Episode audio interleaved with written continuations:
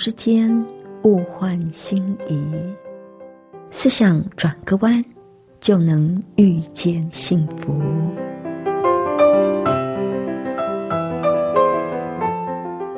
这里是希望之声，我是唐瑶，邀请您和我一起在今天遇见幸福。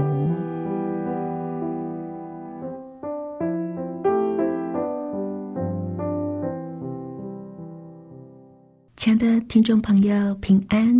欢迎您再一次的收听《遇见幸福》，我是唐瑶。我想，我们每个人一生大概都会经历病痛。当家里有人生病，或者是到医院去探访亲友的时候，有没有需要注意的地方呢？今天在节目里，我们就要来跟您分享陪伴生病的人的艺术。那在节目的一开始，我们先来欣赏一首动听的诗歌，《给我你的手》。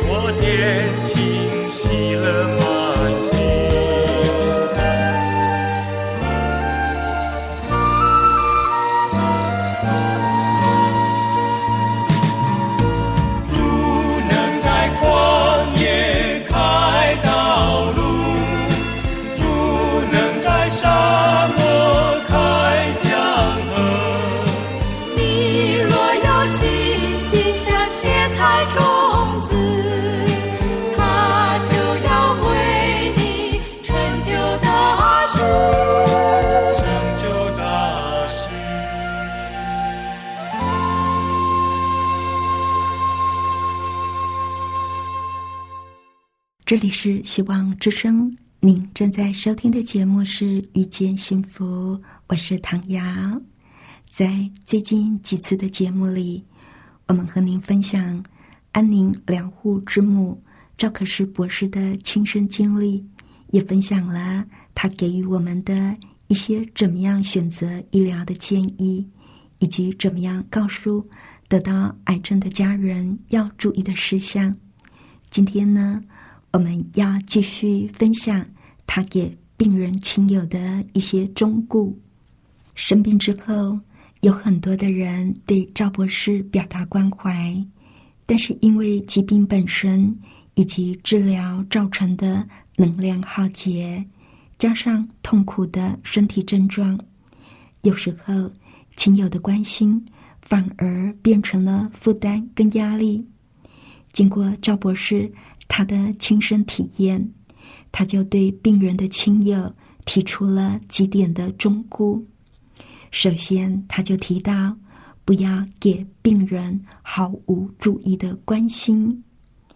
亲友所表达出来的焦虑、恐慌跟伤心，对病人来说是毫无帮助的。我们需要停、听、看，安静下来，用心去体会病人真正的需要是什么。亲爱的家人、朋友生了病，我们难免内心会感到焦虑、恐慌以及伤心。不过，我们一定要先处理好自己的这些负面情绪，才不会给生病的人增加无谓的负担。处理情绪的方法，有人选择大哭一场，有的人是找个朋友谈一谈。我们也可以用祷告的方式，把我们的忧虑、担心、难过都告诉上帝，而且。我们更可以在上帝里边支取我们需要的勇气，这样才能够为自己、为患病的家人加油打气。千万不要闷在心里，因为闷久了压力会很大，最后就会承受不住，而对方也会感受到你的压力。那如果真的是没有办法处理掉，自己的这些情绪，那也可以用彼此最自然的方式，让病人知道你也在承担未知的害怕，诚实的分享心情，彼此互相的了解，把问题摊开，这也是一种可行的方法。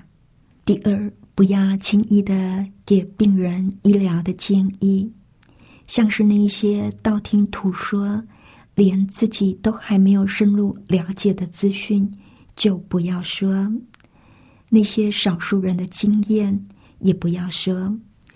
更何况是中间夹杂了利益跟金钱的建议，这些呢，更不要说啊！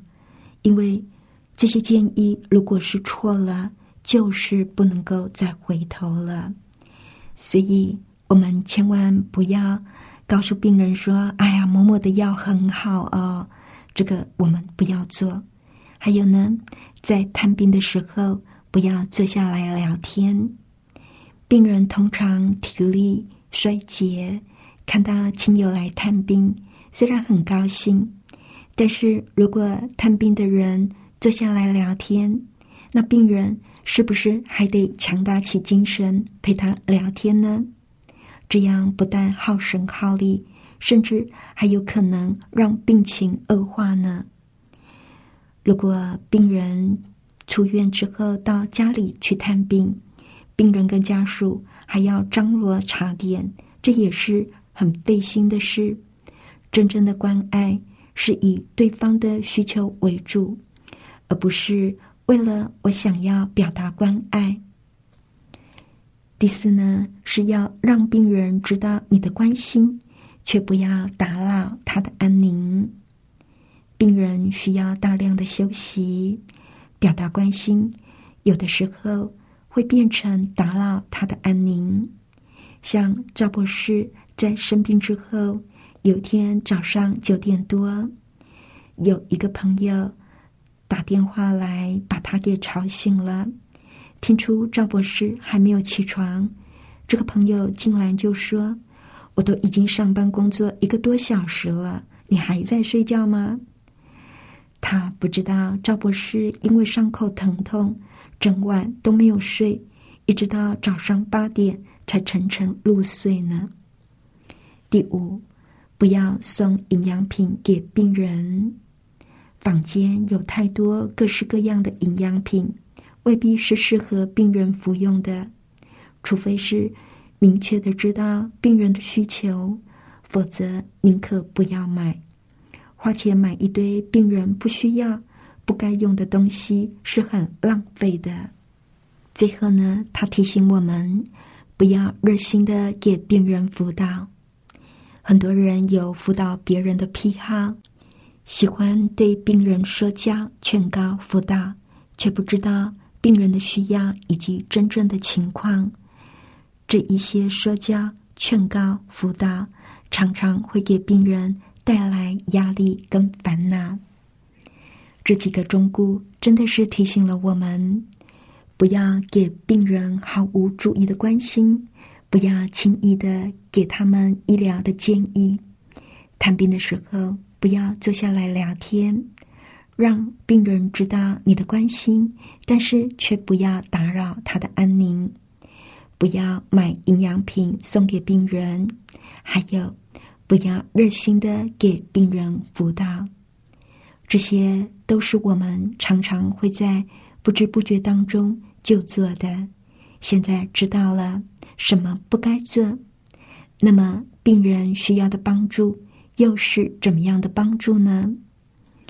一个人生病，全家都是很辛苦的，病人跟家属需要各种真正的帮助，比如说他们需要身体的照顾。像是洗头、擦澡、按摩、做被动的运动、协助伤口换药等等，协助病人没有办法自己做，或者是需要别人助一臂之力的日常基本需要。还有，他们也需要饮食的张罗。生病之后，大都需要改变饮食习惯，再也不能够乱吃了。但是他们又无力张罗，所以能够提供病人所需要的饮食，实在是非常大的帮助。那接下来呢，就是挂心事务的处理，像是工作中的责任，工作如果有人代理，就是非常大的帮助。还有家庭里的责任，像是。如果病人的家里有老人家啦，有幼小的儿童，我们可以帮忙照顾一下，或者是帮忙接送。那有些人呢，在社团里或者社区当中担任一些工作，生病之后也需要有人代理。如果我们能够伸出援手，那么就去帮助他。接下来。就是要真诚的接受现在的他。人在生病之后，会因为身体的痛苦跟限制，心理上多多少少都会受到影响。原来人缘好、善交朋友的人，也有可能会变得退缩，不喜欢见朋友。原来好脾气的人，也有可能会变得没有耐心。性情急躁，亲友对病人的真正关爱，就在于敏感的看出病人的需要，真诚的接受现在的他，这样病人才能够顺利的走过疾病的苦路。没有一个人可以取代别人的人生，即使是亲人也不例外。但是我们却可以陪他。一起去承担苦难，家人最重要的是让病人有生命共同体的感觉。病人有时候不怕死，但是却非常害怕孤零零的一个人。在美国有一个奈曼博士，他就认为癌症病人常常会有一种被隔离的感觉。这就和化学治疗一样的痛苦，也和癌症本身一样的痛苦。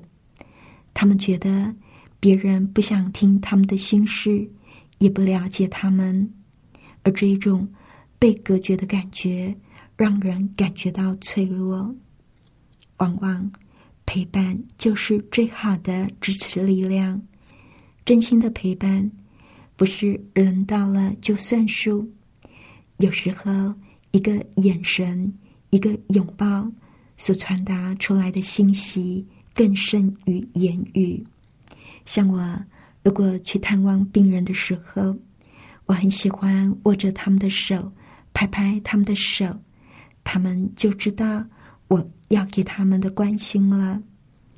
而倾听病人的需要也是需要的，因为倾听便是帮助，倾听就是给予，能够接受他的任何反应，没有责备，全然的了解，让他有那种不管发生了什么事，我一定跟你在一起的安全感。我在一本书叫做《恩宠与勇气》当中看到有一位先生呢。他曾经全心照顾罹患乳癌的妻子。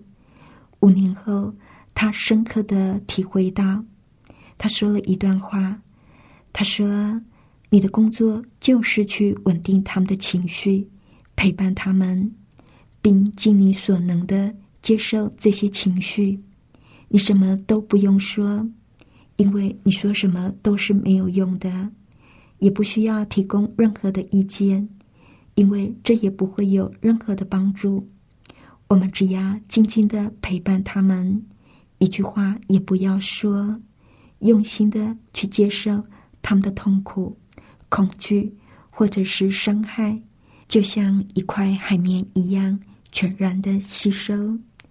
家属除了可以做病人的情绪海绵，也可以做病人的知识海绵，陪他多看。多听多问，跟疾病相处，家人也必须懂得洞察病人的心思，帮助他们完成未了的愿望。每个人都要做很重要的人生选择跟决定。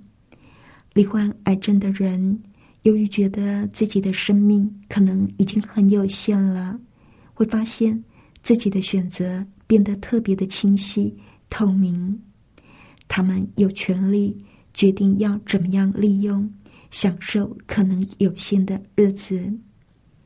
尽管死亡、交代后事一直都被很多人视为禁忌的话题，尤其在病中更是不能够说啊。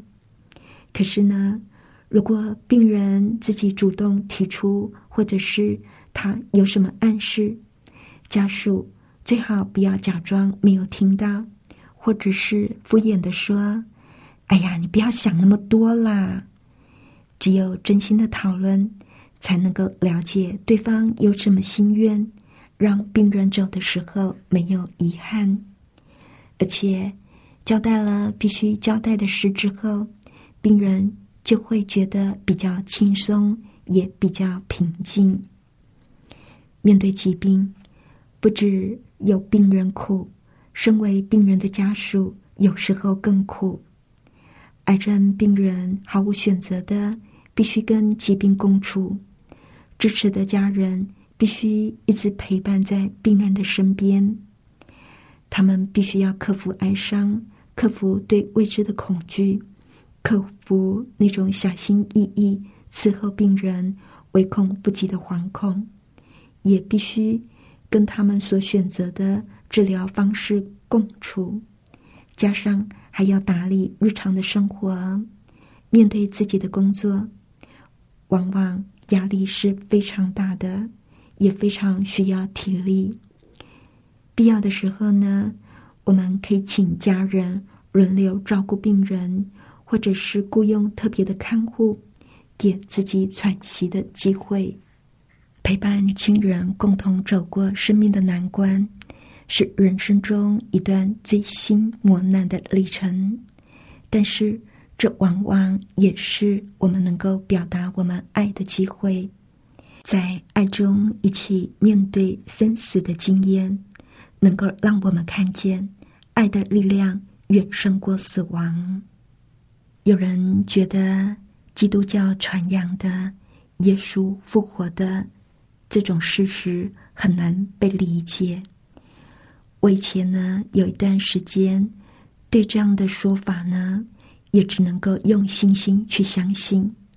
但是当我亲身体会到爱的力量的时候，很奇怪的，我对于复活就有了一种确信。你知道吗？上帝是多么的爱我们，他不愿意。我们有一个人沉沦，所以他赐给了我们主耶稣基督，他来到人世间，为我们的罪而被钉在十字架上，只为了能够让我们再度的跟上帝和好。亲爱的朋友，疾病是一件非常痛苦的事，治疗的过程也非常的痛苦。像我自己就得过了几次的癌症。可是，我不知道哎。有人觉得说，你怎么那么坚强？可是我总是告诉他们，不是我坚强，而是上帝给我的力量。爱我的上帝，我相信他也能够帮助你，亲爱的朋友。在这个陪伴病人、陪伴癌症家属的一个过程里。我们真的需要有上帝的恩典，有上帝给我们的勇气。上帝愿意白白的赐给我们他的爱子，他更愿意我们到他的面前去寻求他，从他那里得到力量，继续的去走前面的道路。不管你的道路是怎么样。如果你现在健健康康的，恭喜你；如果你正在生病当中，千万不要忘了，上帝爱你，上帝要帮助你。最后，我们来听一首诗歌《主，我要遇见你》，亲爱的朋友，希望你能够遇见爱我的，也爱你的主耶稣基督。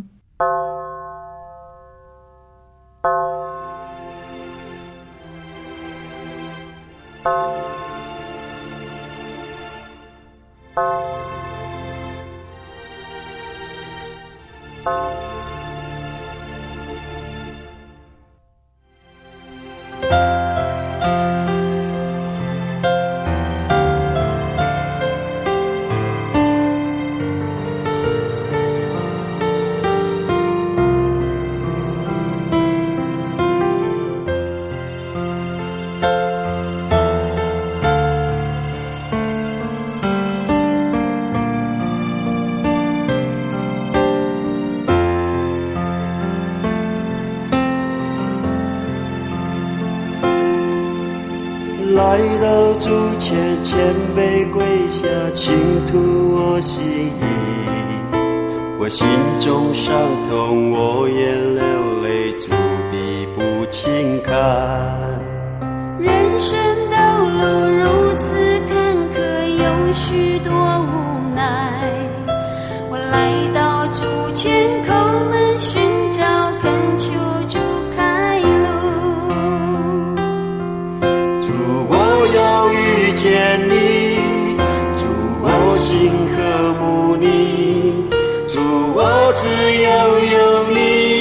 生命在路与我同过。主，让我遇见你，主，让我得着你，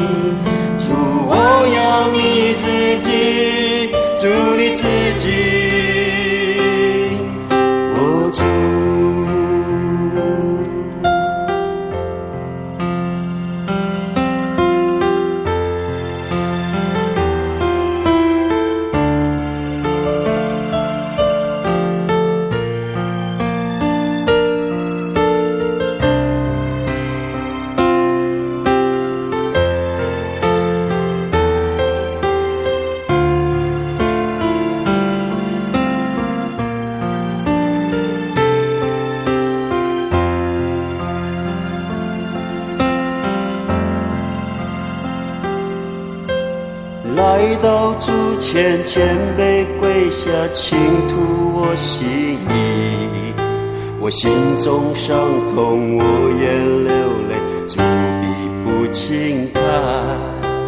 人生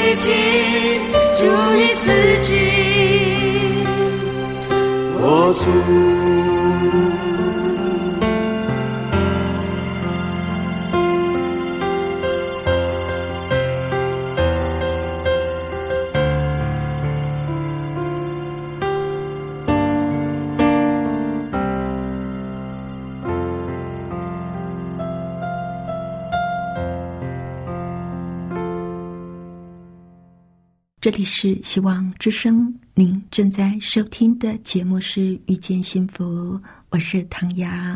亲爱的朋友，不知道您听完我们的节目有什么想法呢？或者您正在生病当中，或者您要照顾您生病的家人，觉得心里很有负担，希望我们能够为您祷告的，你都可以写信来。来信请寄到香港九龙中央邮政局七一零三零号，或者是写电邮到 triple w 点 e h s at v o h c 点 c n。谢谢您收听我们今天的节目，愿上帝赐你平安喜乐。我们下次见，拜拜。